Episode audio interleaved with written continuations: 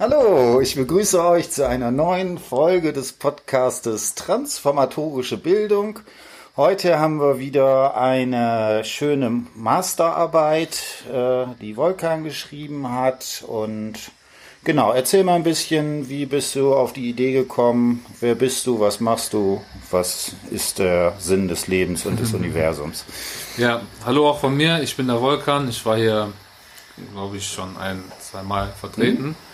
Ähm, ich habe eine Masterarbeit geschrieben über transformatorische Bildungsprozesse ja, unter mhm. Bezugnahme von Judith Butler und der ihrer ganzen Theorie mit der Anrufung, mit Machtdiskursen, ähm, aber auch performativen Sprechakten und so weiter. Mhm. Darauf können wir ein bisschen gleich eingehen. Warum ich das ausgewählt habe, ich habe ja schon in der Bachelorarbeit ein ähnliches Thema verfasst. Das, das ging mehr um äh, soziale Ungleichheit mhm. und Bourdieu, aber halt auch unter dem Bezugspunkt von transformatorischen Bildungsprozessen. Und da gab es dann halt ein, zwei Sachen, die man halt bei meinem Interview oder bei einem anderen Interview auch äh, nicht wirklich analysieren konnte aufgrund der Theorie. Ähm, was man jetzt oder was jetzt unter Butler noch mehr herausstechen konnte. Und deswegen habe ich mir überlegt, weil mir das Thema auch sehr, sehr gelegen ist und äh, ich das Thema selber auch sehr mhm. spannend finde und auch mag, dass ich das nochmal mache unter Butler und unter mehreren Interviews und da halt wirklich eine komparative Analyse mhm. äh, vollziehe. Mhm. Also das fand ich ist auch eine der wirklichen Stärken deiner Arbeit, dass das auch, ähm, dass das halt nicht an sozusagen an einem Interview ist, sondern dass mhm. du dir verschiedene Interviews gesucht hast und die außerdem auch noch so ganz unterschiedlich in der Aufteilung sind und obwohl sie inhaltlich unterschiedlich sind, gibt es da doch immer noch wieder Sachen, die ähnlich sind. Ja. Äh, das fand ich auch sehr spannend. Gut, dann würde ich sagen, fangen wir an. Ich würde sagen, wir machen so ein ganz bisschen äh, Theorie vorweg, dass man das nochmal äh, für sich hat. Gerade Butler habe ich jetzt eine ganze Reihe auch schon von ähm, Podcasts, die sich damit beschäftigen. Aber machen wir noch mal kurz, erzähl mal, was sind da so für dich die wichtigsten Sachen und vielleicht auch wie, wie hat sich, wie wirkte das, als du das gelesen hast und so weiter? Wie äh, findest du sie als Autorin und so? Ähm, ja, als Autorin, ja, der erste hm? Leseeindruck ist natürlich so, oh mein Gott, was ist das? so, wo bin ich da reingeraten? Ne? Ja. Das hat ähm, der Schmidt mir wieder aufgeschwatzt. Äh, da äh, war ich dankbar, dass ich die Bachelorarbeit über Bourdieu geschrieben mhm. habe. Das war ja alles sehr, sehr einfach und gut zu verstehen. Ähm, dann ging es eigentlich nicht. Dann hatte ich irgendwie nur bei, also fangen wir mal einfach an. Mhm. Es gibt halt verschiedene Stränge, sagt ja halt auch mhm. Rose. Zum Beispiel der, an, der Strang der Anrufung. Äh, das ist ja auch einfach zu verstehen, ja, man ruft jemanden an mhm. oder jemand geht eine Straße entlang, hinter ihm ruft jemand, ein Polizist ruft, hey, Sie da. Mhm. Ähm, die Person dreht sich um und bei dem, bei der Wendung ne, mhm. passiert ja einiges. Da passiert zum einen, dass man äh, die Anrufung akzeptiert mhm. von den Polizisten und sich äh, zugleich auch den Polizisten, beziehungsweise der Polizist repräsentiert ja halt mhm. auch so ein bisschen ähm, das Gesetz, sage ich jetzt mal, mhm. ne? dass man sich dem Die Ideologie. Genau, dass man sich diesem Gesetz oder der Ideologie dann halt auch unterwirft und daraus äh, sich subjektiviert. Das mhm. heißt, sich äh, darauf ein Subjekt dann erst sich als Subjekt konstituiert. Mhm. Ähm, Butler sieht da halt anders als Althusser, ja, das kommt ja von mhm. Althusser, die Anrufungstheorie. Äh, sieht sie das Gewissen als ausschlaggebenden Punkt, dass mhm. wir uns überhaupt umdrehen? Ja, es ist halt die Bereitwilligkeit, die Schuld zu akzeptieren. Äh, man muss sich dann halt vorstellen, dass man sich dann irgendwie dann bildlich im Kopf in so einem Gerichtsverhandlung, in einer mhm. Gerichtsverhandlung sich dann befindet und äh, sich dann die Schuld akzeptiert, um dann die Unschuld, die eigene Unschuld zu beweisen. Ähm, genau, Butler redet davon höheren Gesetzen, Mächten, Institutionen, die ähm, da dafür verantwortlich sind. Ja, mhm. Institution kann ja auch eine Schule und Lehrer können dazu gezählt werden.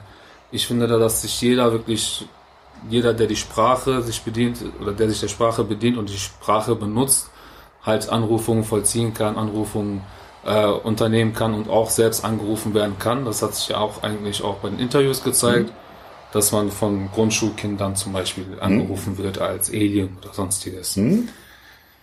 Ähm, Sag, sag mal, vielleicht, äh, das habe ich äh, noch gar nicht so wirklich diskutiert. Was würdest du denn sagen, was ist da, du wirst ja demnächst irgendwann mal Lehrer werden, hoffen Ja. wir mal. äh, was würdest du sagen, was ist das Pädagogische, was kannst du da als Lehrer draus ziehen?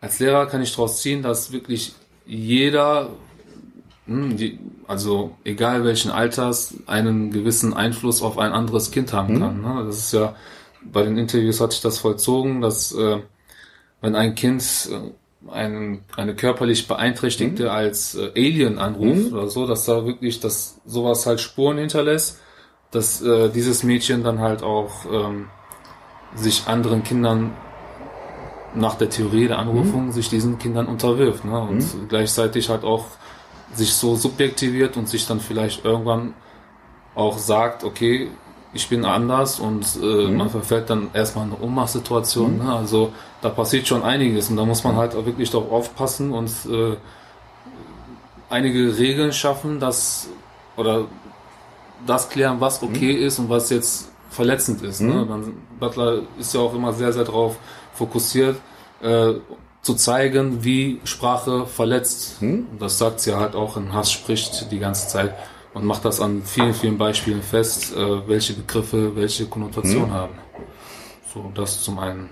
Ich jetzt mal- Genau, ich habe jetzt äh, auch die Tage nochmal einen Podcast zu dem, zu dem Thema, dass in dieser MeToo, also mit zwei, äh, haben ja viele Leute auch darüber berichtet, wie sie auch in der Schule diskriminiert wurden.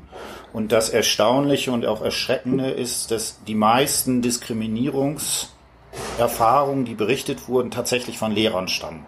Also dass Lehrer, Sch Schülerinnen und Schüler in solchen problematischen Formen irgendwie angerufen äh, haben. Und ich denke auch, deswegen ist das dafür eine Sensibilität zu entwickeln, welche Macht man als Lehrer durch solche einfachen spr sprachlichen Akte hat, wo man ja erst sagt, Sprache ist ja beschreibt ja nur irgendwas oder dann im Zweifelsfall, es war ja nur witzig gemeint oder irgendwie so in die Richtung, dass eben Sprache eine unglaubliche Wirkungsmächtigkeit, insbesondere natürlich auf äh, Kinder und Jugendliche hat, ne, die, die wahrscheinlich da weniger Varianten nochmal haben, sich dagegen zu wehren. Genau. Und das geht ja halt auch in den zweiten Punkt über.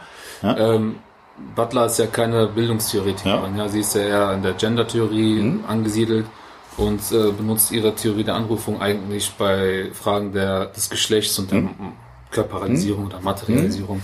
Ähm, sie benutzt da halt nicht dieses Polizistenbeispiel, sie benutzt vielmehr äh, das Beispiel, dass äh, zum Beispiel jemand bekommt ein Kind ne, und der Arzt hebt das Kind dann hoch und sagt, äh, es ist ein Mädchen. Und erst durch diese Anrufung, durch dieses Klarmachen, es ist ein Mädchen, ist dieses Mädchen, diese Person dann dieser Anrufung so unterworfen, dass sie äh, immer wieder in ihrem Leben weiteren Ketten von Anrufungen dann ähm, äh, ausgesetzt ist und diese halt immer wieder halt auch äh, bestätigen muss und äh, äh, klarstellen muss und ne, erfüllen muss sozusagen.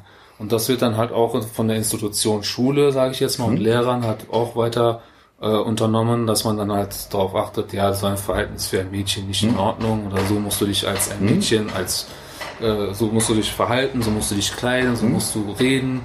Oder wenn sich äh, zwei Jungs dann raufen, dass man dann immer wieder halt auch sagt, ja, das sind äh, Jungs, ne, das, so müssen sie sich verhalten.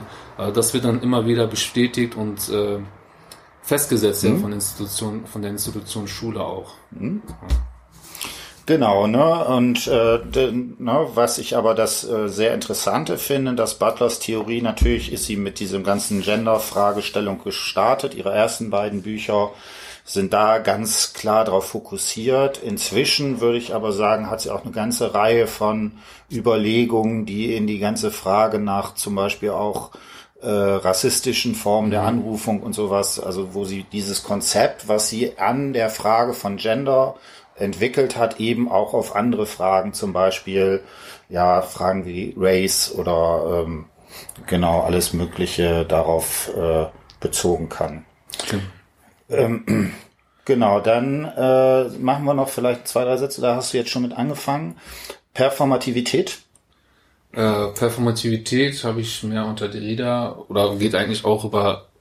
Auf die Macht über, auf, mhm. auf die Anrufung. Performativität wird von Rose als das Bindeglied angesehen, das sozusagen alle verschiedenen Facetten äh, mhm. verbindet. Ne? Das ist äh, bei der Macht gegeben, bei der Anrufung auch äh, gegeben und ist halt so wirklich diese Wiederholung, ne? Kette mhm. von Wiederholungen, die immer wieder passieren. Äh, bei der Macht, die dann wirklich halt auch erstmal die Handlungsfähigkeit des Subjekts dann ermöglicht und äh, dann aber halt auch die Normen, ähm, würde ich jetzt sagen, soweit ich das jetzt noch in Erinnerung habe, äh, konstituiert. Mhm. Äh, ist auch bei den Sprechakten gegeben ähm, und bei der Anrufung halt bei der performativen Sprechakten, das äh, es gibt ja Eliokotionäre und Perlo. Mhm Kutionäre, ne? Das ist ja halt äh, äh, Sprechakte, die was machen, die nicht nur sagen, hm? die, wo man nicht nur etwas, wo nicht nur etwas gesagt wird, sondern halt auch bei äh, Elokutionären zum Beispiel ist es ja ein sofortiger Vollzug mhm. auch mit vorhanden, dass äh, wenn der Richter ein Urteil spricht, ne, dann mhm. kommt ja sofort ein Urteil und hat halt äh, bestimmte Folgen. Bei den Perlokutionären hat das äh, sind die Konsequenzen, Wirkungen und Effekte, die aus dieser aus diesem Sprechakt daraus folgen äh, im, im Mittelpunkt. Und das ist halt diese Wiederholung, die von Derrida immer wieder angesprochen wird, die Iterabilität. Ähm, das heißt aber auch, dass jede neue Wiederholung sich ein kleines, ein kleines bisschen von der, von der vorherigen abweicht. Das heißt, dass äh, es immer eine Differenz zwischen zwei Wiederholungen gibt. Ja, er nennt das halt Difference, mhm. wenn man schlau klingen will. Und äh, aus dieser sieht, oder genau in dieser sieht halt äh, Butler die Möglichkeit eines Resignifizierungsprozesses, mhm. was wir halt so ein bisschen ähm, als transformatorischen Bildungsprozess halt mhm. halt auch ableiten, dass ähm, da halt ein Widerstandspotenzial äh, ermöglicht wird, wobei man äh, die neue Wiederholung dann umdeuten oder umschreiben kann ähm, in Verbindung mit Bildung geht es dann halt weniger um eine Transformation des Selbst- und Weltverhältnisses, sondern ich habe mich da an äh, Nadine Rose wieder mhm. äh, ein bisschen angelehnt, die, die dann eher den Diskurs als mhm. Äh, Mittelpunkt eines äh, Signifizierungsprozesses mhm. sieht. Das heißt, ähm, dass wenn man es schafft, diesen Diskurs umzudeuten, mhm. zu verschieben oder umzuschreiben, dass dann man von einer hm? von einem Resignifizierungsprozess sprechen könnte. Hm? Genau, also ne, das ist ganz wichtig. Also diese Idee der Performativität, die kommt ja von Austin her, mhm. der genau diese Unterscheidung performativ perlokutionär oder illokutionär und in den performativen Handlungen wird das, was ausgesagt wird, durch die Aussage selber hergestellt. Mhm. Ne, das klassische Beispiel, hiermit taufe ich das Schiff auf den Namen MS genau. irgendwas, dann ist die Benennung der Sprechakt. Ja, und da könnte man eben, und da, äh, das finde ich ja auch bei Nadine Rose macht das ja auch so schön, die hat ja immer so Urszenen, die sie da sagt. Ja. Ja, also bei Austin wäre es halt diese Taufszene, mhm. Bei äh, Butler wäre es äh, diese Szene, äh, ist es ein Mädchen oder ist es ein Junge. Bei Mark Terkasides wäre es vielleicht du gehörst hier nicht her oder sowas, ne? du bist jemand Fremdes, ähm, dass man äh, genau diese Punkte da aufzieht. Jetzt äh, haben wir eine Sache, die fand ich spannend, auch sehr hilfreich, ist aber sicherlich noch äh, komplex. Äh, du hast jetzt gesagt Diskurs. Was würdest du sagen, ist Diskurs? Äh, was hat's damit auf sich? Und in welchem Verhältnis stehen Foucault und äh, äh, Derrida zu Butler und äh, Lacan. Ja. Ich musste jetzt, ne, das jetzt, letzter Satz war ein bisschen ironisch gemeint. Ja. Diskurs ist, ähm, muss man sich vorstellen, für ein Regelsystem, für die mhm. ganzen Produktionen von Aussagen, mhm. was man halt wirklich eher als Praktiken ansehen muss, mhm. als nur Aussagen. Es ist halt auch ähm, historisch zu betrachten. Mhm. Ne? Diskurse von heute unterscheiden sich ganz klar von Diskursen von vor 100 oder 200 Jahren, mhm. weil halt einfach ähm, die, ähm, diese Diskurse anders konstituiert wurden. Ich habe mir das immer sehr, sehr schön mit, also sehr mit äh, mit äh, Normen eigentlich hm? umschrieben im Kopf die ganze hm? Zeit, äh, damit ich das einfach besser merke, ja, was, was, äh, welche Praktiken, welche Aussagen jetzt hm? gängig sind und welche weniger gängig sind. Hm? Und ähm, die werden halt auch ähm, mit der Macht, stehen immer in Verbindung mit der Macht, ne? die werden immer mit der Macht halt äh, äh, in Verbindung mit Macht halt entstehen die. Und ja. Genau, da kann ich vielleicht noch mal zwei, drei Sätze dazu sagen, ja, so bitte. wie ich das lese. Also erstmal so ein klassischeres Verständnis wäre Diskurs, das wäre sowas wie ja die Anzahl der sprachlichen Aussagen. Und mhm. wir können ja in Sprache alles mit anderen, äh, allem ähm, kombinieren. Das heißt, prinzipiell können wir ja mehr oder weniger alles in Sprache aussagen. Mhm. Und ich würde sagen, Diskurs ist sowas wie bestimmte Begrenzungen, dass bestimmte Formen der Aussage sozusagen möglich sind und andere Formen der Aussage sozusagen da entsprechend unterschiedlich sind. Ja? Also wenn man das, und da ist eben das Entscheidende, dass sich der Diskurs mit Machtverhältnissen überschneidet. Ja? Und in vielen Fällen ist es eben so, wenn man zum Beispiel jetzt in Machtverhältnissen sowas wie Unterschiedlichkeiten hat, dass dieses sozusagen auch im Diskurs sich zeigt oder sozusagen durch den Diskurs auch erst hervorgebracht wird. Mhm. Also, dass eben das Problem ist, dass Leute, die zum Beispiel zu einer äh, diskriminierten Minderheit haben, bestimmte Formen der Reaktion des Sprechens nicht haben, die andere sozusagen äh, für sich in Anspruch nehmen können. Mhm. Ja, das heißt zum Beispiel, und das wäre ja immer so, das diskutiert sie ja auch äh, in Hass spricht äh, mit diesen mit dieser Fragestellung White Supremacy, dass hier etwas ein ein ja inzwischen jahrhundertelanger Diskurs der Überlegenheit der Weißen mhm. ist, der einer Person, die dazugehört, die Möglichkeit gibt, bestimmte Formen zu sagen, die sich genau an diesen Diskurs anschließen, die andere unterdrückte Gruppen sozusagen nicht in dem gleichen Maße zur Verfügung haben. Das ist sozusagen immer der Punkt. Ne? Und dann wäre da sowas wie die Hoffnung, dass in sowas wie Resignifizierungsprozessen solche diskursiven Ausschlüsse mhm. auch entsprechend verändert werden können. Ja? Ja, habe ich nichts äh, hinzuzufügen.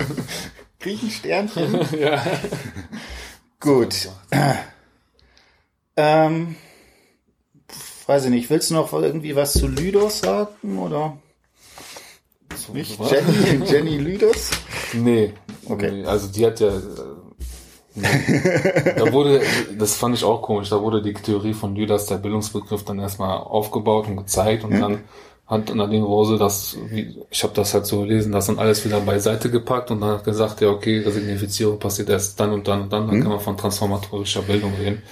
Ähm, ja, also ich könnte jetzt vielleicht noch ein bisschen was zu Resignifizierung sagen. Das ist halt, was Butler halt sagt, dass man das nicht, ähm, dass man selber keine Macht mhm. hat, ja, dagegen anzukämpfen, dass man da halt auch nicht, das der einzige die einzige Möglichkeit, die man hat, ist, diese zu unterlaufen. Mhm. Ja, das ist halt auch nicht, das passiert nicht sofort, sondern man kann halt auch in fünf mhm. Jahren rückblickend das betrachten und sagen, mhm. so, okay, das war nicht okay und, und ich versuche das irgendwie zu verschieben. Äh, sie unterscheidet da zwischen sprachlichen und körperlichen Resignifizierungen. Mhm. Sprachlich ist halt wirklich die Umdeutung von Begriffen und äh, deren Konnotationen. Ja, als Beispiel halt würde ich jetzt sagen, der Begriff schwul, der mhm. halt vorher ein ein, äh, eine Beleidigung sozusagen mhm. gewesen war, ne? negativ konnotiert, bis man dann irgendwann gesagt hat, okay, das ist jetzt einfach eine politisch korrekte Aussage, mhm. ne? wir machen, wir neutralisieren diese Aussage, das kann man dann als Resignifizierung bezeichnen. Körperlich kann man sagen, Drag Queens, die mhm. halt wirklich die Geschlechterunterteilung zwischen mhm. männlich und weiblich äh, parodisieren, mhm. können als äh, resignifizierend betrachtet mhm. werden. Ne? Die spielen ja dann damit und äh, äh, zerstören ja komplett hm? dieses Bild von männlich, weiblich hm? und Heterosexualität halt auch. Hm? Genau. Und vielleicht nur äh, eine kurze Ergänzung. Ich würde auf eine Sache ein bisschen anders sagen. Mhm. Du hast jetzt so gesagt, äh, man, wir können dann ja den Diskurs irgendwie äh, resignifizieren oder verändern, indem wir das so und so de definieren. Ist jetzt schwul ja. irgendwie eine negative Aussage? Das, da würde ich sagen, äh, das ist insofern schwierig, weil das kann man eben vom Subjekt her nicht. Ja. Ne? Also das ist genau diese Sache, was diese, diese Mächtigkeit dieser Diskurse hat, dass man mhm. in denen drinnen steht. Ja. Und zwar natürlich mit Ironisierung, Kommentierung und so weiter, das versuchen kann zu verschieben. Genau. Aber dass es eben nichts ist, was einem Subjekt mhm. äh, eigen ist, sondern ja. das ist irgendwie im Sprachsystem. Ne? Du hast irgendwie jetzt als Norm, als Orientierung da gesagt, äh, ist es eben was, was der er zunächst erstmal der Handlungsmächtigkeit des Subjektes entzogen ist. Mhm. Weil es eben erst durch Diskurse als Subjekt hergestellt werden mhm. kann. Genau. Ja. Ich habe mir eigentlich nur überlegt, ob ich noch ein weiteres Beispiel anführen sollte. Das wäre auch so tagesaktuell gewesen. Ja, mach mal, ruhig. Äh, bei der Masterarbeit war okay. das. Das war halt so ein bisschen auch wieder Rap bezogen, ne? wirklich okay. sehr aktuell. Ähm, aber das ist auszuführen. Ne? Es geht halt wirklich um, um kleine Streitigkeiten, an dem. Mach mal ruhig. Ja, wir haben ruhig. Wir haben, du kommst ja. hier nicht vor drei Stunden, kommst du hier nicht raus. Das ist ja. keine Chance. Also vielleicht, vielleicht erklär es mal ganz ja. kurz. Es gab ja so die Berlin, erst guter junge Fraktion, da ist ja Bushido, Shindy gewesen, mhm. Arafat, das ist ja jetzt auch tagesaktuell sehr, sehr in der, in der mhm. Bildzeitung vertreten. Ähm, bis man sich dann halt auch irgendwann getrennt hat, ne, aufgrund mhm. von ähm, einen kleinen Beef, der von der außerhalb dann kam. Also Beef mhm. ist halt so Streit unter. Mhm. Ne? Ähm, da ist der Herr Farid Bang und Kollega, mhm. ja. äh, sehr schöne Name, äh, haben da halt wirklich äh, musikalisch immer wieder dagegen mhm. ne, geschossen, sagen wir. Mhm. Ähm, bis dann irgendwann die Bushido-Fraktion sich deswegen halt auch ein bisschen aufgelöst hat und dann ist dieser Shindy ja untergetaucht in Stuttgart und äh, Bushido und Arafat haben so einen kleinen Zwist gehabt und Diskussion mhm. haben sich dann ja auch getrennt. Und äh, dieser Shindy ist halt komplett dann untergetaucht. Mhm. Ne? Das ist halt so gewesen, dass man nichts mehr von ihm gehört hat. Und da gab es dann auch immer wieder, immer noch Stichelei von diesem Farid mhm. Bang und Kollega, der dann, wo dann ein paar Fotos aufgetaucht sind, wo der Herr Shindy halt so eine komische Frisur hatte. Mhm. Ne? Die haben dann das halt als Star Trek Frisur genannt, ne? die dann halt die äh, Spocks hm. in Star Trek haben. Ähm, das blieb dann auch unkommentiert, bis jetzt irgendwann vor ein paar Monaten Shindy dann äh, irgendwie sein Comeback auch, musikalisches hm. Comeback gefeiert hat und halt auch mit diesen Sticheleien die ganze Zeit mit den Anrufungen, mhm. ja, Star Trek Frisur und Be Belustigung damit gespielt hat, indem er einfach nur in seinem Video hier ähm, den hier gezeigt hat. Mhm. Ne, dieses Zeichen, ich weiß jetzt, wie ich es beschreiben soll, dieses Zeichen von Star Trek immer, wir kommen in Frieden, dieses mhm. Handzeichen. Und ob man da jetzt irgendwie ähm, Resignifizierungsversuche da halt feststellen kann, das könnte man auch natürlich ein bisschen, da könnte man auch mal schauen. Mhm. Ne? Das ist halt auch, ähm, woran man sehen kann, dass Judas Butler wirklich an jedem äh, oder an allem wirklich mhm. festmachen kann und alles analysieren kann mit dieser theoretischen Brille, mhm. was halt wirklich mit ähm, Interaktion, ne, persönlichen Interaktion mhm. zu tun hat und halt auch mit Anrufungen an mhm. sich.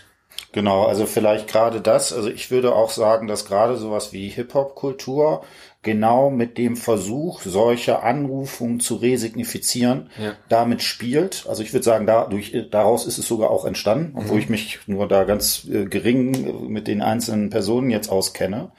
Und aber meiner Ansicht nach die zentrale Frage, die man sich da stellen müsste, ist, inwiefern sind das eigentlich Formen der Anrufung, die Machtverhältnisse sozusagen äh, weiter, ähm, äh, also die, die sich in bereits vorhandene Strukturen einschreiben und die zitathaft weitertreiben? Mhm. Oder inwiefern es in diesen Formen der Anrufung zu Veränderung oder Resignifizierung kommt. Mhm. Und da finde ich, ist das äh, das Problem, dass einerseits natürlich gerade viele dieser Formen ähm, solche Verschiebungen versuchen, mhm. auf der anderen Seite aber häufig auch in anderen Bereichen wiederum äh, die Klischees dann weiter transportieren. Ja. Ne, also ne, das Klassische, was man dann sich fragen müsste, wie ist es zum Beispiel, äh, die kritisieren dann in vielen Fällen, dass sie von der Mehrheitsgesellschaft diskriminiert werden. Mhm und dann guckt man sich an, wie sind eigentlich deren Geschlechtervorstellungen, die sie da in diesen Texten inszenieren mhm. und dann würde man sagen, okay, da wäre dann die Frage, ob an dem Punkt sie nicht dann doch wieder auch sich sozusagen auf solche zitathaften Sachen äh, draufsetzen.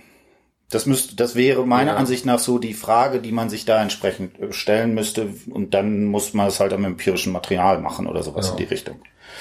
Wäre auch eigentlich sehr, sehr interessant, weil ja. auch die Hip-Hop-Kultur immer sehr, sehr wächst und äh, ja. allgegenwärtig jetzt zur Zeit ist, das vor 10, 15 Jahren unvorstellbar gewesen wäre. Ja, Hip-Hop läuft jetzt auch zum Beispiel in den Radios und ist die Nummer eins bei Spotify-Playlisten. Mhm. Ne? Also da könnte man auf jeden Fall das ein bisschen mehr beleuchten. Also, mhm. äh, genau. Gut, dann würde ich sagen, dann machen wir hier einen kleinen Schnitt. Also, das, äh, die Stärke ist ja, dass du äh, fünf Interviews, wenn ich es richtig gesehen habe, äh, in deiner Arbeit ähm, bearbeitet hast. Mhm.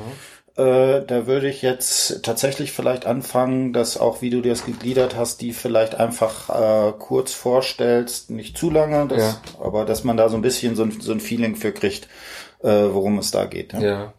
Ähm, ich glaube, das, ja, es waren nur vier. Vier, okay. Vier. Das erste ist halt äh, äh, grundsätzlich unterscheiden die sich alle voneinander hm? ja, und in Fragen von den Gründen, warum die halt wirklich Fremdheitserfahrungen durchleben und hm? Diskriminierungserfahrungen. Ähm, zum einen ist dann der Alessandro hm? da gegeben, der hat keinen Migrationshintergrund, hm? das war halt sehr, sehr spannend. Ähm, er entfährt aber Diskriminierungs, äh, er hat Diskriminierungserfahrungen und Fremdheitserfahrungen hm? aufgrund auch seiner seines nicht vorhandenen Migrationshintergrunds, äh, mhm. was halt, glaube ich, auch in Verbindung mit seinem Namen, denke mhm. ich mal, steht. Ähm, oder das ist ja halt nur eine Vermutung, dass halt einfach ähm, ihm der Name Kevin dann mhm. verliehen wird. Ne? Was dann halt Kevin, Alpha Kevin, was da im Internet mhm. alles kursiert hat, eine Zeit lang, war ja schon ähm, sehr, sehr mobbing nah, fand mhm. ich. Ähm, ja, Alpha Kevin, wenn es keinem ein Begriff ist, ist ja halt wirklich in Verbindung mit Tollpatschigkeit, niedere Intelligenz, sage ich mal. Mhm. Äh, Hartz-IV-Familie, alleinerziehende Mutter mit vielen Kindern, die halt Kevin, Chantal und immer so mhm. diese, ähm, diese, wie nennt man die Namen? Ähm, naja, ist ja egal. Ähm, ne, dass so halt eine Konnotation da herrscht.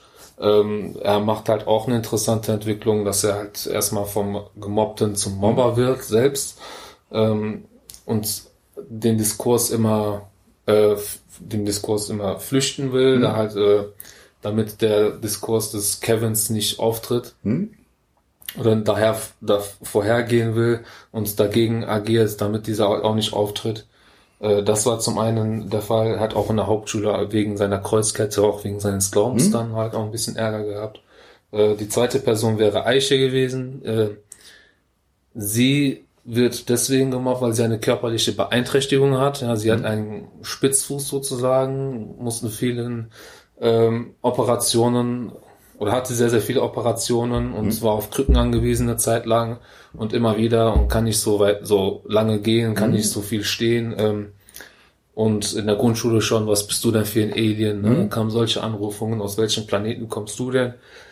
Ähm, als Kind versteht man das natürlich nicht. Ohnmachtssituation mhm. verfällt man, man mhm. verbleibt in dieser Fragestellung, warum macht man das, warum mhm. passiert sowas. Sie kommt auf eine Hauptschule, was ihr wichtig war weil sie selber nicht auf einer Sonderschule gehen wollte. Mhm. Sie sah ihre körperliche Beeinträchtigung nicht als Grund dafür. Mhm. Sie ist ja nicht geistig irgendwie mhm. beeinträchtigt.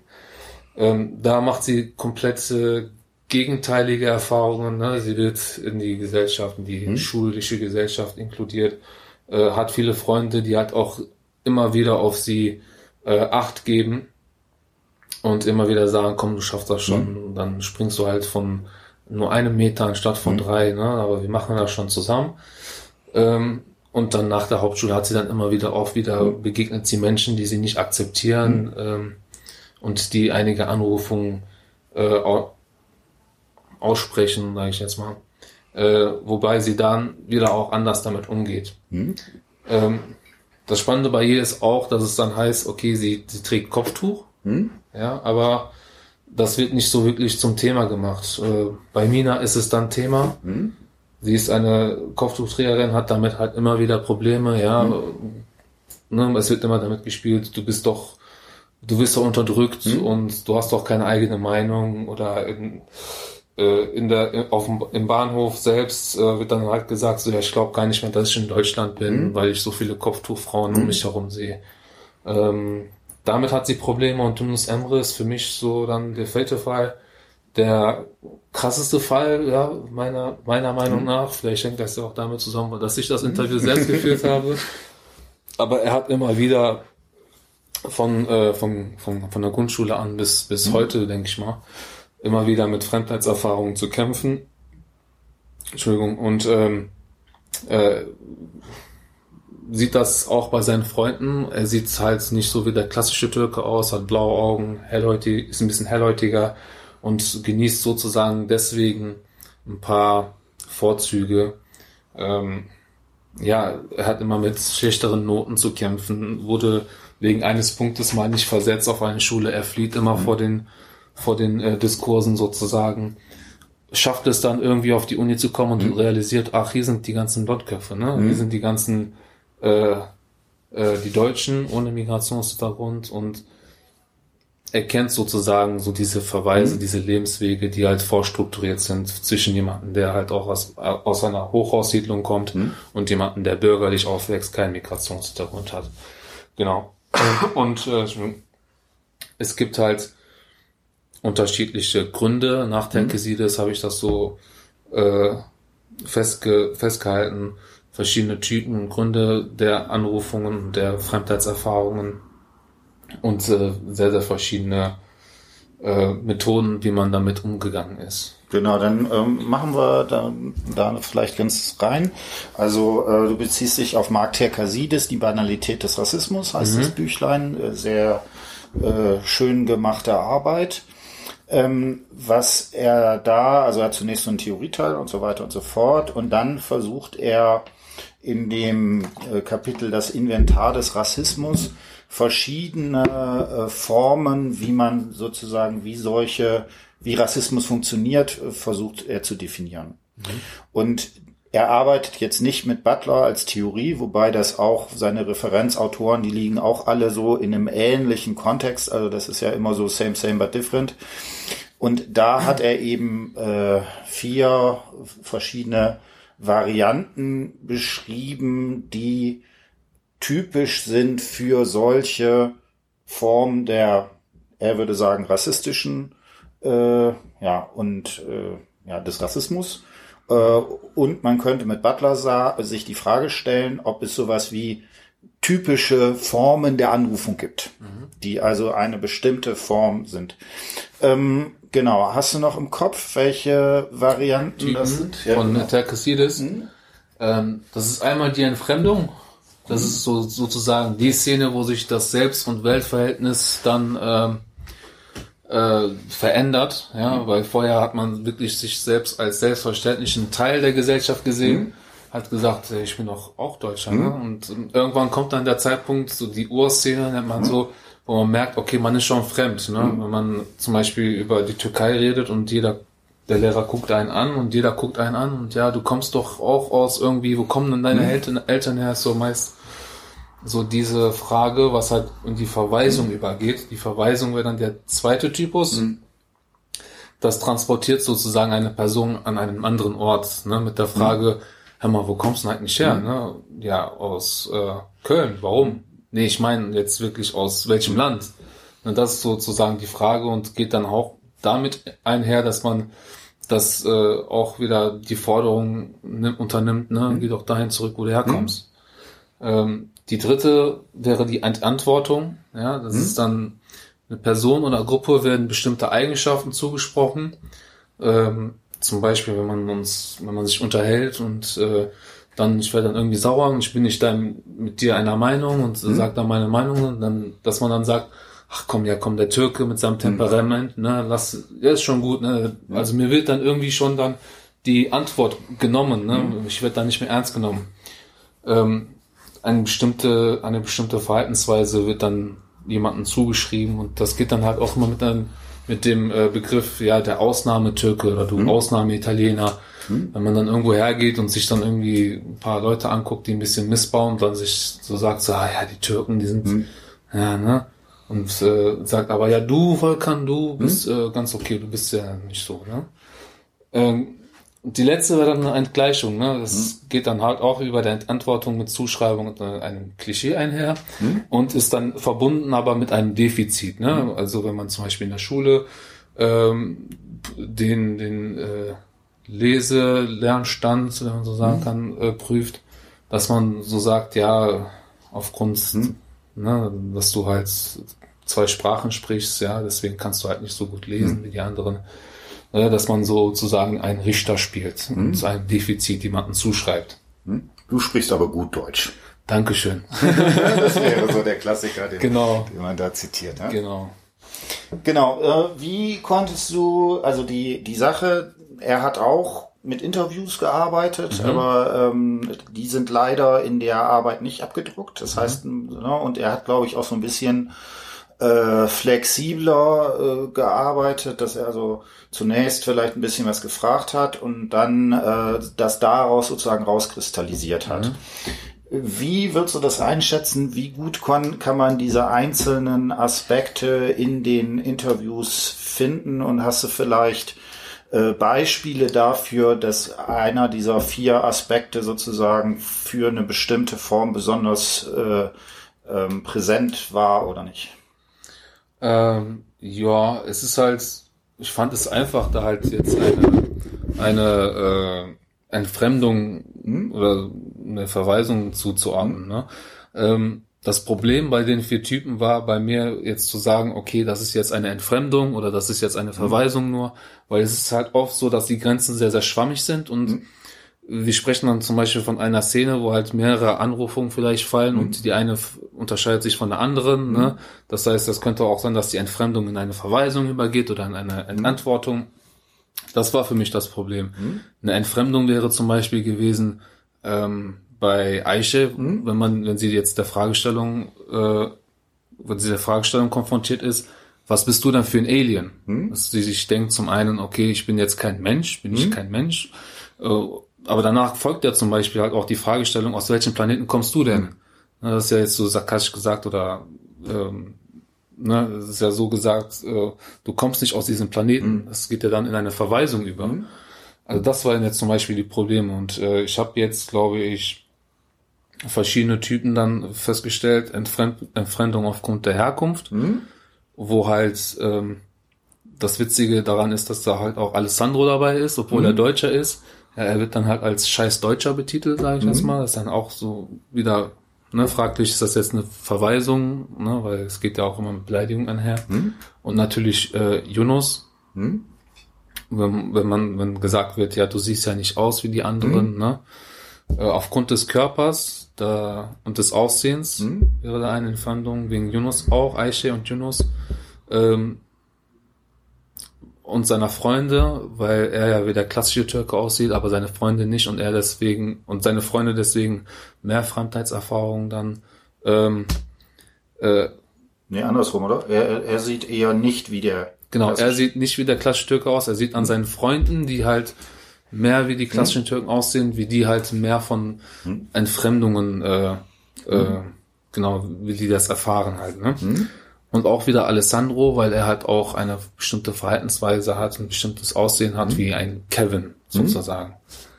Mhm. Ähm, Entfremdung von Religion oder aufgrund mhm. der Religion, äh, da ist halt Mina da und darunter zu verstehen, mhm. ja, wegen ihres Kopftuchs immer mhm. wieder. Äh, Yunus aufgrund seines, äh, seines, seines Glaubens, ne, islamischen Glaubens, aber auch Alessandro wegen der Kreuzkette wieder. Ähm, genau, letztlich habe ich dann halt ein bisschen ähm, dieses, den sozialen Status mhm. ein bisschen in Frage gestellt ähm, von Alessandro und Yunus, weil die halt beide sehr von sozialer, also von Armut mhm. geprägt sind, aber das mit der Theorie von Butler nicht analysierbar gemacht mhm. werden kann. Genau, das sind so wirklich diese Grundkriterien, äh, also Herkunft, Körperaussehen, äh, die Religion die halt äh, dafür verantwortlich sind, die, die sich aber auch äh, bei der Verweisung, bei der Entantwortung und bei der Entgleichung ähm, immer wieder die Gründe sind, für, dass sie halt diesen Fremdheitserfahrungen, diesen Typen mhm. ausgesetzt sind. Genau, da würde ich gerne vielleicht noch zwei, drei Sätze zu sagen. Das finde ich nämlich sehr spannend. Da habe ich auch eine ganze Zeit lang irgendwie dran geknapst. Mhm. Weil wenn, wenn man jetzt sagt, äh, okay, Rassismus, dann steckt da ja dieses komische Wort Rasse drin, mhm. was sowieso ja wissenschaftlich totaler Quatsch ist. Mhm. Aber du hast jetzt gesagt, äh, Religion, da würde man ja eigentlich sagen, das ist eben nicht, hat nichts mit Rasse, sondern ist eine Religion. Genau. Was aber, ich finde, der Mark Terkasides sehr schön, in Anführungsstrichen, äh, schafft zu zeigen, ist, dass diese Prozesse, die da drin sind, unabhängig von der von dem jeweiligen Aspekt, ob es sich auf Herkunft, körperliche Verfasstheit, Religionszugehörigkeit äh, bezieht, dass die Formen gleich mhm. sind. Ne? Und äh, da deswegen ist auch diese finde ich Kritik zu sagen, dass man irgendwie sagt, rassistisches Verhalten muss nur auf körperliche Eigenschaften oder sowas reduziert sein. Äh, das ist, denke ich, äh, vor dem aktuellen wissenschaftlichen Stand äh, einfach ein bisschen zu kurz gegriffen. Genau, ja. Ich auch. Tupi. Zweites Sternchen. Gut, ne? Ich finde es auch, wie gesagt, äh, die, das Problem ist, dass die alle irgendwie ineinander übergehen, dass da vielleicht auch so ein bisschen so eine Hierarchie drin ist, weil mhm. die Entfremdung irgendwie, irgendwie über dem anderen drüber ist. Ja. Äh, die Verweisung, das ist, finde ich, das Einzige, was man so ganz klar irgendwie abgrenzen ja. kann, wo man sagen kann, okay, ähm, ich denke aber, dass trotzdem das irgendwie ganz sinnvoll ist, sozusagen diese, diese Aspekte da drin zu machen. Mhm. So, und jetzt würde ich sagen, das war für mich sozusagen das Spannendste deiner Arbeit. Äh, jetzt, da hätte man eigentlich Schluss machen können und sagen, so, jetzt bin ich fertig. Mhm. Was du dann gemacht hast, äh, das im Kapitel Reaktion und Antwortmöglichkeiten auf diskriminierende Anrufung, mhm. dass du dir angeguckt hast, welche Formen, welche Reaktionen sind, kann man auf solche Formen diskriminierender Anrufung äh, finden. Mhm. Und das Spannende ist, äh, Butler ähm, hätte da ja sozusagen eine Antwort zu und würde sagen, es gibt Resignifizierung. Ja. Und äh, das ist ähm, also zumindest die eine positive, ne? Äh, und das ist immer das Problem, wenn man jetzt irgendwie so als Theoretiker da dran geht, ne? dann hat man irgendwie so mhm. schön seinen äh, ähm, Derrida gelesen und so weiter. Die Frage ist, äh, inwiefern hält das eigentlich den Praxistest stand? Mhm. So, und was du jetzt äh, versucht hast, wenn ich, die, wenn ich die Arbeit richtig gelesen habe, zu zeigen, dass es auch noch andere Formen der Reaktionsmöglichkeiten gibt, die sich nicht so ohne weiteres unter dem Begriff des äh, der Resignifizierung genau. fassen lassen, die vielleicht damit verwandt sind oder so, ja. aber die äh, doch anders sind. Ja. Genau, und da würde ich sagen, die sollten wir nochmal entsprechend ja. äh, durchgehen. Ja, ja, Butler sagt ja auch zum einen auch, dass, dass hm? äh, man auf äh, eine bestimmte dass man eine Antwort geben kann auf bestimmte Anrufungen, mhm. ne? Aber das ist in der Theorie so, in der Praxis mhm. ist es halt so, dass man oftmals ja gar keine Zeit hat, um eine mhm. Antwort zu geben. Ne? Es ist halt so, dass es fällt eine Anrufung äh, zum Beispiel, wir sagen mal, wir sprechen von Mina, die halt in der Klassenarbeit sitzt und sagt, äh, darf ich mal auf die Toilette? Und der Lehrer antwortet zum Beispiel, darfst du das? Ja, du, mhm. du, trägst doch Kopftuch. Du hast doch mhm. keine eigene Meinung, du hast doch keine eigene äh, Freiheit, irgendwie da, wählen zu können, was du machen kannst. Und äh, müssen uns das ja mal vorstellen, wenn man, wenn sowas dann halt passiert, wie man dann eine Antwort geben kann, wenn dann bestimmt Gelächter austritt mhm. ne, von anderen Schülern und der andere Schüler sagt so, boah, was hat das hat er jetzt nicht gesagt oder so, ne? Mhm. Und äh, dann kommt eine andere Aussage von einem anderen Schüler und dann ist die Anrufungsszene ja schon vorüber. Mhm. Ne? Das, also das ist schon, dass man eine Antwort geben kann, passiert selten. Ähm, die erste Reaktion, die passiert, ist bei allen ne, bei allen Vieren, hm? dass man in eine gewisse Ohnmacht verfällt. Ne? Hm? Man, es, es gibt diese Ohnmachtsituation und in diesen Situationen verbleibt man in dieser Infragestellung. Man, hm? man hat keine Antworten darauf. Ja, bei Aisha war das zum Beispiel so, sie hat gesagt, so warum rufen die mich, warum machen die das mit mir? Warum mhm. sagen die zu mir, ich bin ein Alien und so, ich bin doch ein ganz normales Kind. Auch bei äh, Yunus, der dann halt zum Beispiel ähm, dem, dem gesagt wird von der Lehrerin, äh, ja, du siehst doch nicht so aus wie die mhm. anderen, ne? du hast doch einen guten Weg noch vor dir, mhm.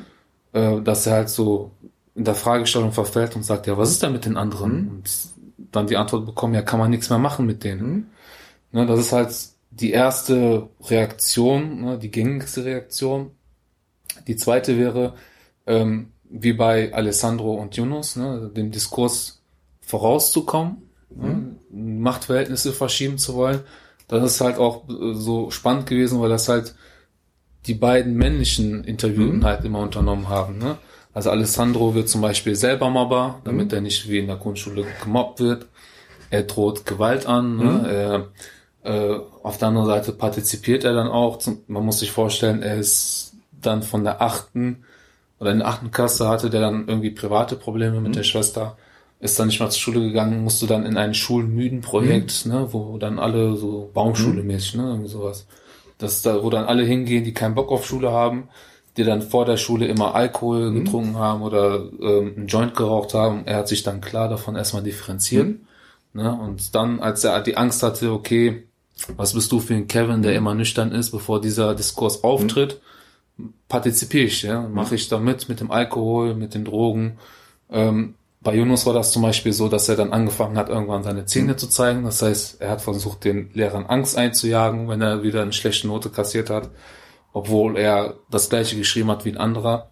Mhm. Ähm, genau, also die, die, eine der Reaktionen, was sozusagen dabei ist, dass es am Körper ausgetragen ist und genau. sozusagen auch der Versuch in in Gewalt oder zumindest in Androhung von Gewalt damit mhm. äh, sich sozusagen diesen äh, ja diese auch vielleicht diesem diesem Ohnmachtsgefühl äh, entgegenzutreten. Genau. Hm? Das wäre sozusagen die zweite Reaktionsmöglichkeit. Genau und was ich sehr interessant finde, ne, dass äh, das sind jetzt nur vier Interviews, mhm. aber äh, ist natürlich doch die Vermutung, äh, ob da sowas wie, eine, wie ein Geschlechtsunterschied irgendwie drin ist. Genau. Und natürlich, ob, und da, da ist natürlich jetzt die ganze ethische Diskussion, die da irgendwie mit dran ist, weil mhm. auf der einen Seite äh, vielleicht auch für die, für die Jungs oder Männer äh, noch ein bisschen mehr Spielraum sozusagen damit bei ist, mhm. ne? weil sie halt diese Ohnmacht äh, über eine körperliche Reaktion zumindest bis zum gewissen Grade ähm, ja verändern können oder sowas ja. in die Richtung. Ja, ja, da kann man auch in Verbindung mit zum Beispiel türkischen Migrationshintergrund, mhm. da gab es ja auch mal mit äh, mhm. ein paar äh, Studien zum Macho-Dasein, ne? Genau. kann man da halt auch um, ähm, das vielleicht da Verbindung mhm. setzen. Die dritte wäre dann zum Beispiel. Oh, äh, hier eine kleine Zwischendurchsage. Wir hatten ein kleines technisches Problem und deswegen ist die letzte Viertelstunde äh, leider nicht in der Aufnahme drauf gewesen. Das ist aber kein Problem. Das wiederholen wir jetzt einfach nochmal. Genau, und äh, wie das Aufnahmegerät ist an. Ja. Genau, da ist natürlich jetzt so ein kleiner Bruch drin, aber Pechsache, da müssen wir jetzt gucken. Genau, wir waren, glaube ich, stehen geblieben bei der dritten Reaktionsmöglichkeit. Ne? Also mhm. Wir haben ja schon gesagt, äh, die Ohnmacht wäre erste, die zweite wäre Machtverhältnisse zu verschieben, den Diskurs mhm. vorauszugehen. Die dritte wäre dann, äh, die Anrufung ins Leere verlaufen zu lassen. Mhm. Ähm, Alessandro wäre hier zum Beispiel zu nennen, wenn, wenn er mhm. äh, mit den anderen partizipiert, Drogen zu nehmen, Alkohol zu trinken. Ne? Wir wissen ja nicht, ob er halt als äh, Kevin schon angerufen wurde oder nicht. Ja, wenn wir jetzt davon aufgehen, ausgehen, dass er als Kevin angerufen wird, versucht er durch die Partizipation ja, die Anrufung ins Leere verlaufen zu lassen. Mina wird dann immer wieder an die Türkengang verwiesen, weil sie halt ein Kopftuch trägt. Aber beim näheren Kennenlernen erkennen dann diese Anrufer auch, okay, diese Anrufung ist halt nicht, ähm, äh, nicht gegeben, weil sie passt da gar nicht zu der Türkengang hinein durch ihren Charakter. Und das wäre jetzt zum Beispiel der Fehlertyp, der von Austin auch genannt wird. Er stellt sechs Fehlertypen äh, dar, ja, und die zweite wäre dann irgendwie, dass die betroffenen Personen und Umstände halt auch gegeben sein müssen, äh, dass ähm, die, der Sprechakt der performative Sprechakt dann gelingt. Ja? Also sechs Fehlertypen, wo mhm. die, der performative Sprechakt, äh, Sprechakt auch äh, misslingen kann. Mhm. So, bei der vierten wären wir bei der Relativierung jetzt angekommen. Hier im Unterschied zum, zum zweiten wäre es auch wieder äh, genderspezifisch, dass die weiblichen äh, Interviewten wie Eiche ist immer oder die Anrufung immer wieder relativieren. Mhm. Ne, Eiche nach äh, irgendwie 10 oder 15 Jahren sagt sie dann halt auch, ähm, ja, diese Sachen, die in der Grundschule passiert sind, ähm, die sind halt so passiert, es sind halt Kinder, ne? also die wissen halt wirklich nicht, welche Ausmaße äh, ihre Anrufungen haben oder welche Spuren sie da hinterlassen. Ja, sie stellt ihre Handlungsfähigkeit über dem der Anrufer. Hm? Und Mina äußert sich da immer wieder dazu, äh, bei diesem Beispiel mit dem Lehrer und in der Klausur, dass der Lehrer doch psychopathisch sei. Ja, mhm. der ist ja nicht mal bei Sinn irgendwie ähm, und relativiert das äh, deswegen halt oder derart. Mhm. Ähm, ich würde da noch gerne vielleicht noch zwei, mhm. drei Sachen, wie gesagt, so bildungstheoretisch dazu sagen. Und äh, ne, also die äh, diese Resignifizierung, das ist ja schon so eine modernere Theorie. Äh, ich finde gerade bei Aische, da ist ja schon sowas wie ein Appell an sowas wie was Verallgemeinerbares. Vielleicht sowas wie eine vage Idee, was so der kategorische Imperativ sein könnte oder sowas mit drin. Mhm. Und dass sie darüber es schafft, sozusagen äh, sich ähm, gegen diese Anrufung zu stellen. Und das würde, könnte man, finde ich, an dem Punkt tatsächlich ganz klassisch an die äh, äh, ja, an sozusagen eher so traditionelle Bildungsbegriffe nochmal irgendwie daran fassen. Das wäre auch nochmal so ein Bereich, wo man jetzt, wo man jetzt reinkommen könnte. Den du dann in deiner Doktorarbeit bearbeiten kannst. ja, danke. ja, ähm, auch wieder weiblich, ja? weiblicher Reakt, weibliche Reaktion ja, von, dem, mhm. von Mina und nee, mehr von Eichel, tut mir leid ist halt diese Ignoranz. Ja? Und mit Ignoranz geht halt eigentlich auch ein bisschen Akzeptanz einher mhm. der Anrufungen. Ähm, aber in gewissem Alter, ja, nach der Hauptschule ist sie mhm. immer noch wieder den gleichen Anrufungen äh, konfrontiert. Äh, sie ignoriert diese dann einfach, ne? sie lernt damit irgendwie umzugehen, aber das ist halt auch natürlich Akzeptanz. Aber daneben zeigt sie halt auch, dass sie für solche Anrufungen keine Toleranz mehr hat, mhm. sofern diese von äh, Leuten kommen, die halt wirklich so ein gewisses Alter jetzt schon erreicht haben, ne? mit hm. 20, 18 oder sonst. Hm. Weiß man ja, was man für Spuren hinterlässt, wenn ich jetzt irgendwie was sage, was dem einen nicht passt. So, sie hat dann halt auch Mitleid mit diesen, mit diesen Leuten und stellt dann halt auch, äh, wenn wir auf die Macht blicken, ihre Handlungsfähigkeit über den dieser Menschen, die äh, diese Anrufungen dann äh, unternehmen als letzten. Darf ich kurz äh, noch eine Sache daran? Äh, wieso wird du, ne, also erstmal ganz platt, du hast dann eben zwei Frauen, mhm. die eben diese Sache, diesen Typ sozusagen zeigen. Das ist natürlich jetzt keine große Stichprobe oder sowas. Genau. Hättest du eine Idee, äh, wieso man sagen könnte, dass hier dieser, die beiden äh, letzten, die du genannt hast, äh, eher weiblich sind? Ich könnte das nur deswegen sagen, weil ich finde, dass ähm, die männlichen Interviewten mehr dazu bereit sind, halt ihren Körper einzusetzen dafür, um halt Machtverhältnisse zu verschieben. Ja, es geht halt auch ein bisschen mit, um Fragen von Männlichkeit, ja, mhm. irgendwie Männlichkeit zu zeigen, dass halt Gewaltandrohung und äh, äh, der, der Körper an sich da mhm. deswegen genutzt wird ähm, wie du sagst, es ist halt keine Stichprobe. Und mhm. ich finde auch, dass sowohl Yunus halt als auch Alessandro beide Personen mhm. sind, die halt ein bisschen größer sind, ein bisschen mhm. breiter sind. Ja, Yunus habe ich ja selber kennengelernt. Bei Alessandro hat er selber gesagt, ja, ich hatte halt den Vorteil, dass mhm. ich schon ein bisschen mhm. frühreif war ne, mit, dem, mit dem Wachstum, dass ich da halt keine Probleme hatte, mich zu verteidigen.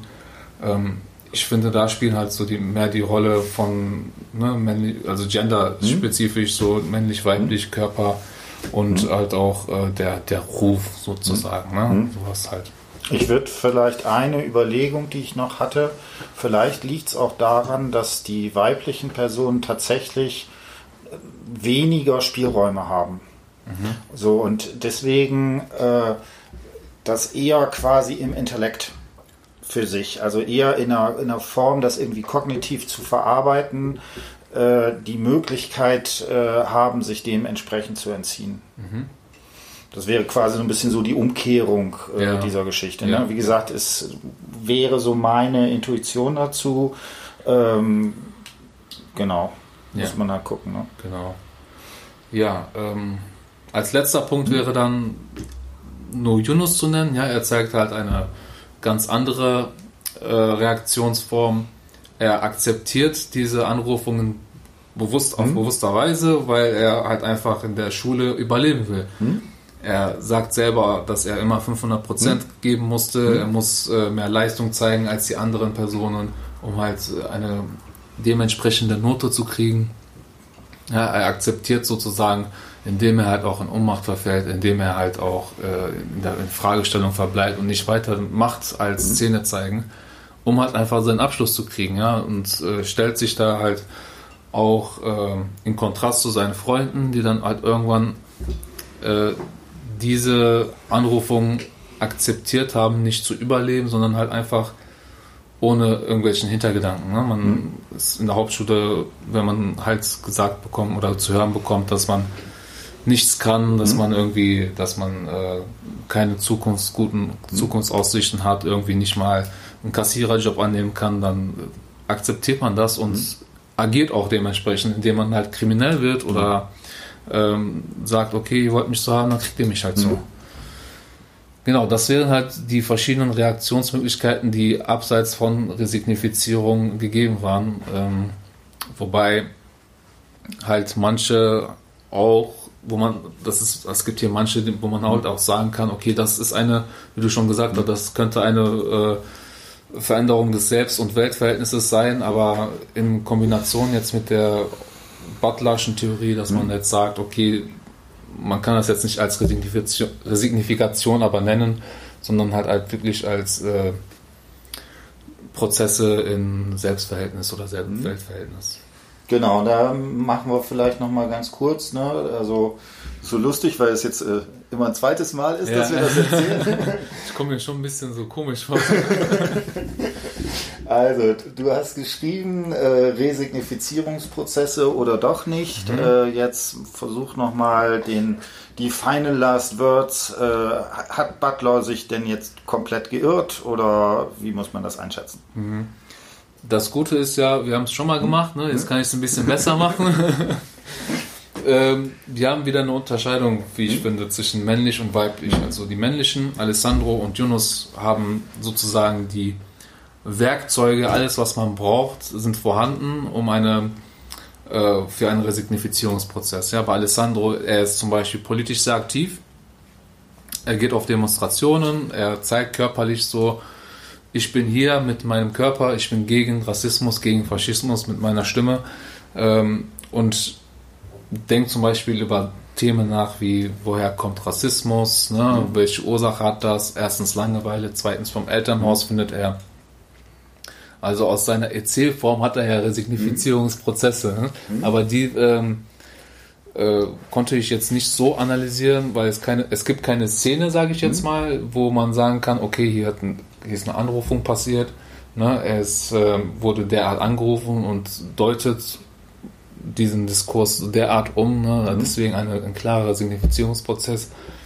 Aber er hat halt alles, wo, was nötig ist und hat halt auch ein verändertes Bewusstsein mhm. und in der Erzählung selbst kann man einen verinnerlichten Resignifizierungsprozess dann halt auch kenntlich machen. Hm? Vielleicht willst du ja was dazu Genau, das ist so lustig, weil wir äh, inszenieren jetzt gerade genau den Begriff der Iterabilität, nämlich dass man, äh, selbst wenn man zweimal das Gleiche hintereinander erzählt, es eben nicht das Gleiche ist, ne, sondern wir lachen uns hier immer so ja. halb checkig, weil du gerade meine äh, Theorie, die ich vor zwei. Minuten entwickelt habe, jetzt einfach als deine ausgibst.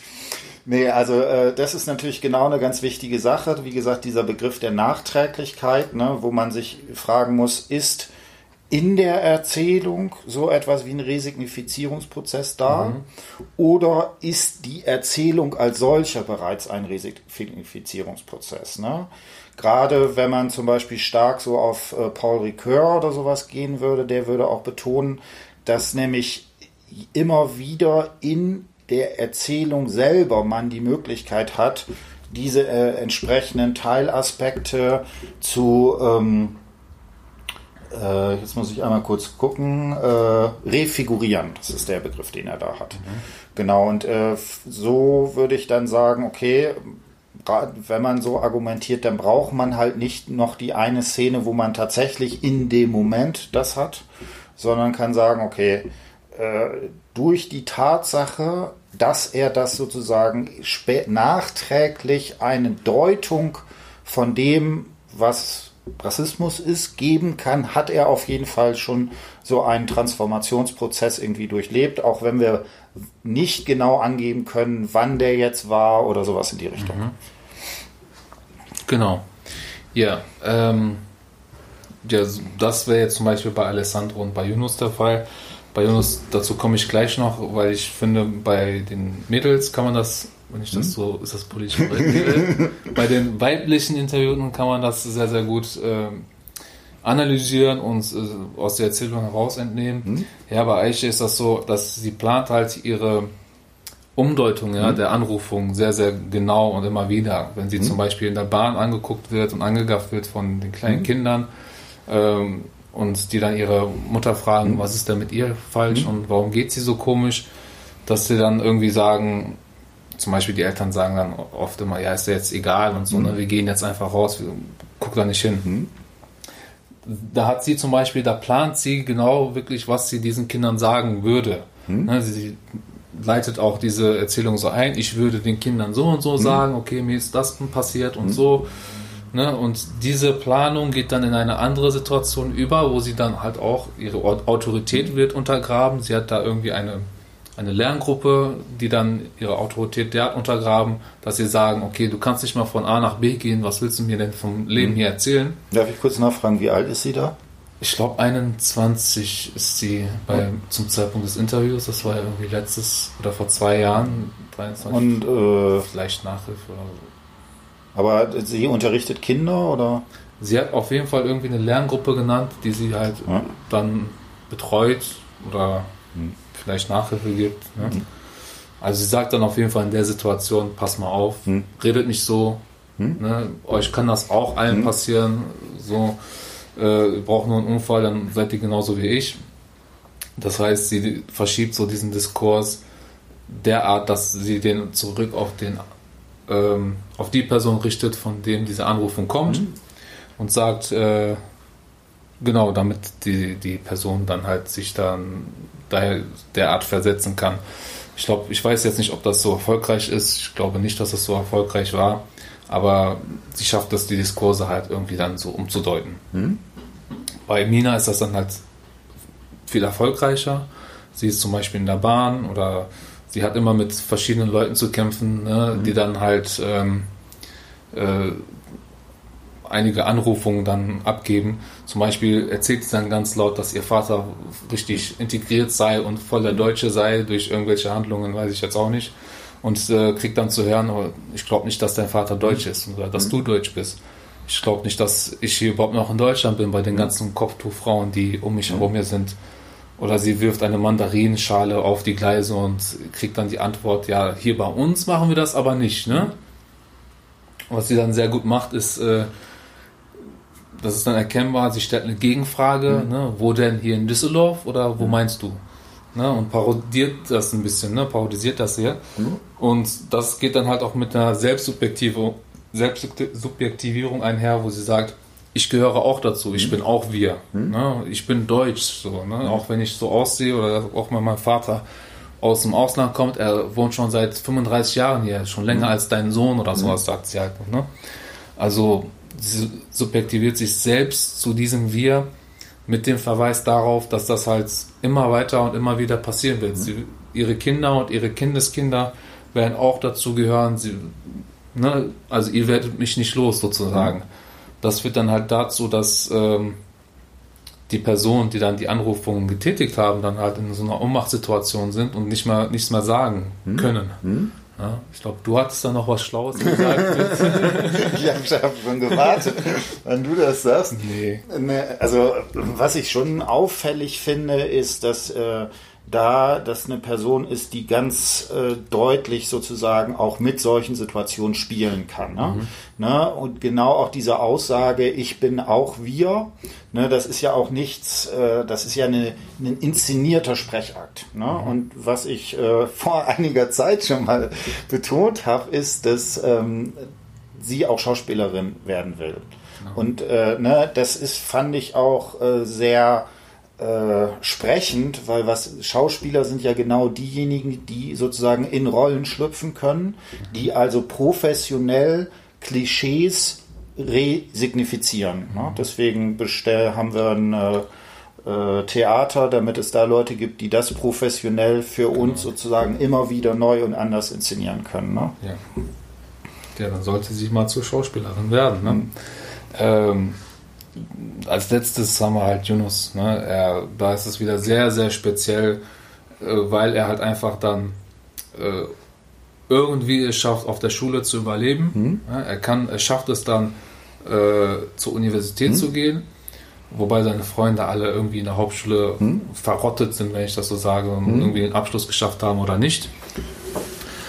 Er angekommen erkennt er dann die Verweise. Ne? Er kennt dann halt so diesen binären Charakter, der halt auch vom Butler mhm. immer wieder aus, ne, angeführt wird, zum Beispiel mit Deutsch oder nicht Deutsch, ne? also man mhm. frei unterdrückt. Ne? Es gibt ja immer so eine Binarität oder auch halt männlich-weiblich, mhm. dass sie das, also männlich-weiblich äh, führt sie dann immer wieder in der Gender-Theorie immer an und kritisiert diese halt auch. Ähm, aber er kennt, er kennt diese Verweise und er kennt diesen binären Charakter und sozusagen steht er dann am Ende äh, dessen, was eigentlich die Intention einer Anrufung ist. Ne? Also am Anfang ist dann die Anrufung und dann am Ende für ihn dann sozusagen dieser Verweis mhm. der Lebenswege von einem Deutschen ohne Migrationshintergrund und einem Deutschen mit Migrationshintergrund. Das führt dann halt bei ihm dazu, dass er ähm, seine Akt, also er will das halt einfach, dass sein Habitus und er nennt es auch selbst Habitus, dass seine Art und Weise, wie er ist, ja, er ist halt ähm, schlau, er verpackt es halt nur in seinen Wörtern, äh, dass die halt akzeptiert wird von Dozenten, Kommilitonen und seinem Umfeld. Ähm, alles ist dann halt auch natürlich auch darin, äh,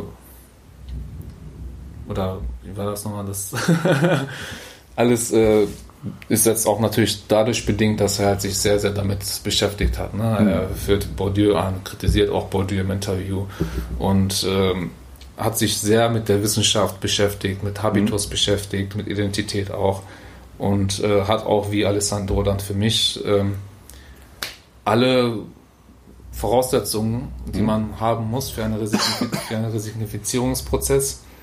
Ja, hat seine eigene Art damit mhm. umzugehen, aber so erfolgreich ist er auch mhm. damit nicht, weil der Dozent immer noch sagt, pass auf Jonas, du, bist, du wirst die Uni schaffen, aber man soll nicht sehen, dass du mhm. aus dem Ghetto kommst, ne? von 500 Meter Entfernung. So, ja.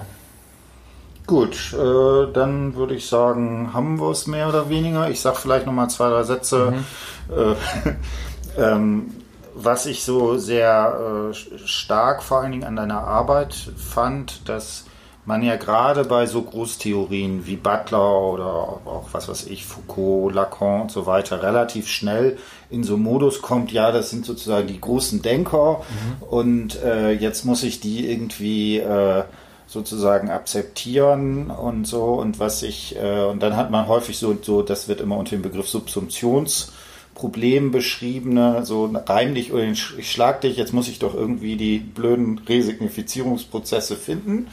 Äh, was ich halt hier so spannend finde, dass du relativ, dass du sehr präzise und am empirischen Material irgendwie zeigen konntest, dass da noch ganz andere Aspekte mit Ohnmacht, mit äh, einfach dem nackten Überleben, mhm. äh, mit äh, eher sowas wie Relativierung im Sinne von auch äh, ja, einen ganz klassischen Reflexionsprozess oder sowas drin sind, die vielleicht zumindest nicht vollständig in so einem Begriff wie Resignifizierung äh, sozusagen äh, aufgehen. Genau.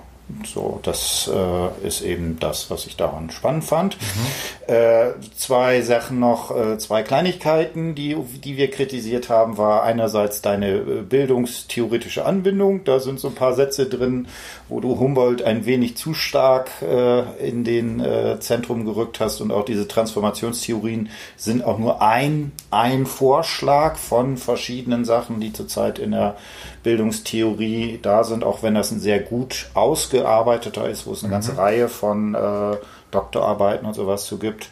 Und manchmal bist du auch so ein bisschen, vielleicht auch so ein kleiner Junius, Junus in dir, dass du so ein bisschen zumindest mit dem Sprachregister äh, spielst, dass da plötzlich so umgangssprachliche Sachen drin sind. Ja. Äh, ich finde das in Ordnung, äh, muss man halt aufpassen, dass sozusagen das, äh, was man damit macht.